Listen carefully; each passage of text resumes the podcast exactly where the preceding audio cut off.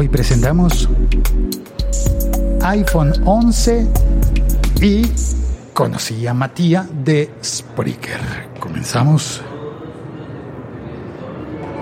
El siglo XXI es hoy.com. Pasa un avión. Claro, en días como hoy estamos en la ruta de, de los aviones del aeropuerto. Ah, la máquina de café está en uso. Buenas, Hola Félix. ¿cómo están? Muy buenas. Por acá sacando un café. Sí. Pero no diga primer café porque ya nos queda reencauchado. Salió el iPhone 11, salió, salió, salió. Se había filtrado antes porque la compañía que hace los, eh, los forros, las fundas para los teléfonos, porque cuando uno dice eso en Argentina ya la gente dice, "Eh, eh, eh, ¿qué es lo que estás diciendo? Las fundas para los teléfonos se habían filtrado, eh, habíamos ¿Sus tres visto ojos? fotografías ¿Sus de, tres ojos? De los tres ojos de del, del, del iPhone 11. Yo voy a pedir un, un, un expreso, por favor. Eso, el expreso. Ahí va, saliendo, cayendo, cayó. Ahora sí empezamos el episodio. Que suelo acompañarlo, me gusta acompañarlo con un café. Ah, bueno, y salió entonces el, el iPhone 11. Y el forro, me hablaba del forro.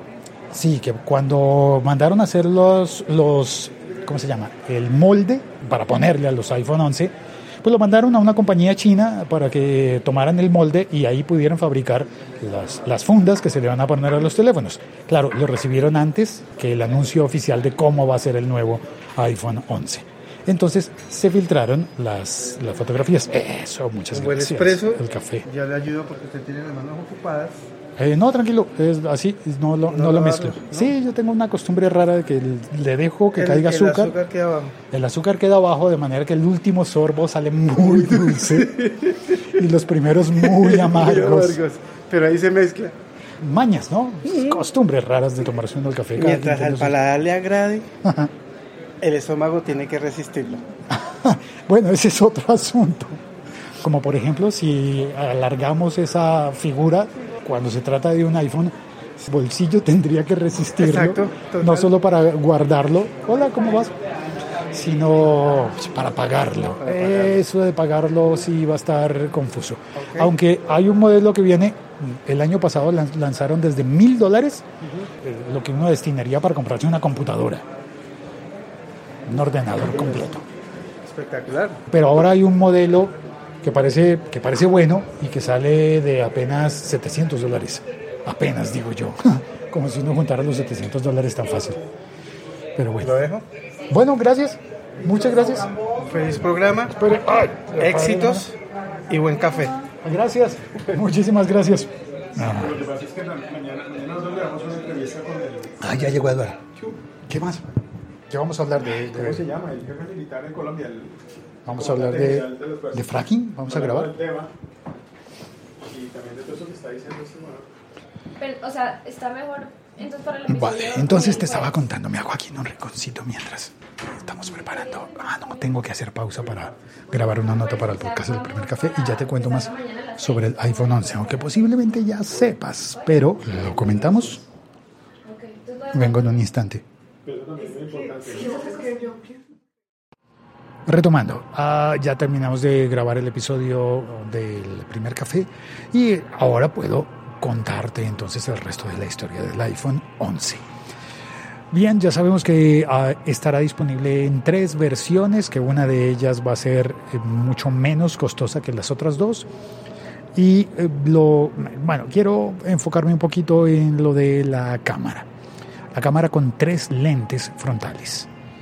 Eh, la cámara frontal tiene tres lentes diferentes y eso logra que, que el iPhone, muy buen teléfono, perdón si lo que digo, eh, mm, no sé, podría ser algo medianamente incómodo para las personas muy muy fanáticas del iPhone, muy fanboys de Apple. Pero esas tres lentes son las que pondrán al iPhone por primera vez desde hace bastante rato al nivel de los Huawei y de los Samsung, ¿no? Porque cuando quieres tener un teléfono de estos y estás enfocándote en la, en la cámara, estás buscando un uso importante para la cámara.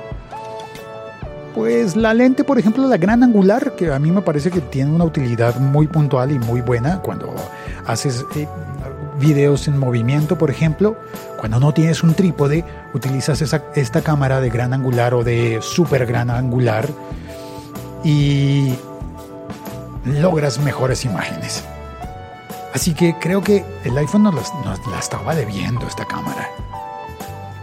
Ok, se podía comprar esas lentes que se le ponen aparte, las lentes que se le, que se le añaden. Clip, ¿cómo se llaman? Holoclip, creo. Voy por la escalera. Y, eh, y- pero es que no es lo mismo ponerle una lente que más o menos medio cuadra, medio queda bien. Sí, yo sé que algunas personas estaban diciendo, ah, pero ¿qué estás diciendo, por Dios? Pues, pues que el iPhone no es actualmente el teléfono de primera categoría en cuanto a innovación que solía ser. Sigue siendo una excelente máquina, una máquina muy, muy buena, pero no es el de la vanguardia.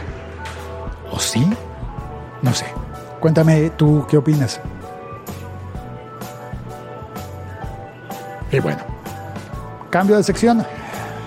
Te voy a dejar con, una, con un, un fragmento que grabé un poco más temprano que el resto del episodio. Un fragmento en el que conversó con Mattia. Así se llama Mattia, es italiano. Mattia, bueno, mejor dejo el fragmento para que lo oigas.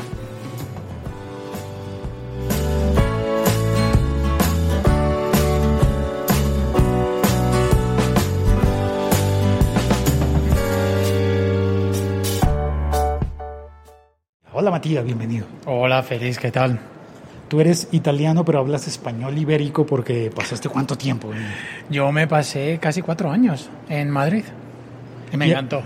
Y me encantó el español también. Es un idioma tan bonito. Pues lo hablas muy bien, No. Hablo tres idiomas muy mal. porque trabajas en Nueva York, ¿verdad? Estoy en Nueva York, vivo en Nueva York y trabajo para una compañía que se llama Voxnest y que es la empresa que controla y opera una plataforma de hosting y distribución y monetización de podcasting que se llama Spreaker y que tú usas. Exactamente, y que me permite hacer cosas como esta, de ir grabando un episodio podcast mientras bajamos las escaleras con cuidado de no- tropezar y contar pues un poco la historia tecnológica de la vida, incluso así mientras caminamos. Esto era, esto era tan increíble, bueno, aquí suena un poco las máquinas porque estamos pasando al lado de la rotativa del periódico. ¿Quieres volver para adentro o quieres caminar? No, está bien, ¿Sí? Bien. aquí estamos bien. Auténtico. Sí, de Me hecho, encanta, me encanta. de eso se trata. Y eso es parte de lo que de lo que Spreaker me dio, una libertad de poder hacer las cosas con el móvil, con el teléfono en la mano. Es verdad. ya. Eh, Y bueno, yo conecto un micrófono aparte porque ya me pongo un poco exigente con el sonido, Hay que ser un profesional. o por lo menos que parezca. lo que no tienes, aparéntalo. Claro. Fake it until you make it, ¿no? Sí, qué gran consejo, ¿no?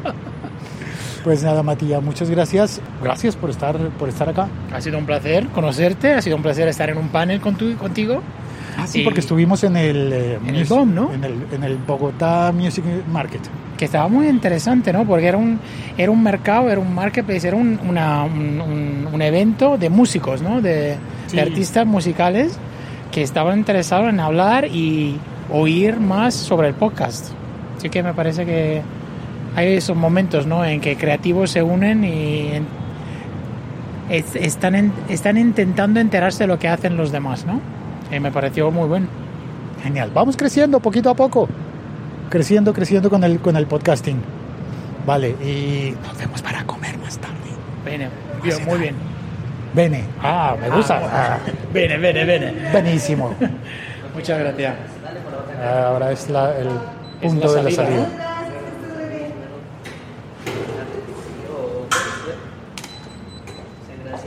Perfecto. Gracias, Matías. Hasta la noche.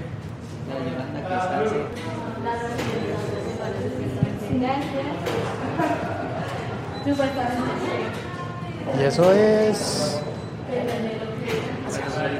Y ahora yo me regreso porque tengo que grabar el episodio podcast de del primer café. Ya, quería contar un poquito que estuvimos hoy hablando de podcasting en un evento público y que allí conocí a Matías y vino a visitarnos. Chao, cuelgo.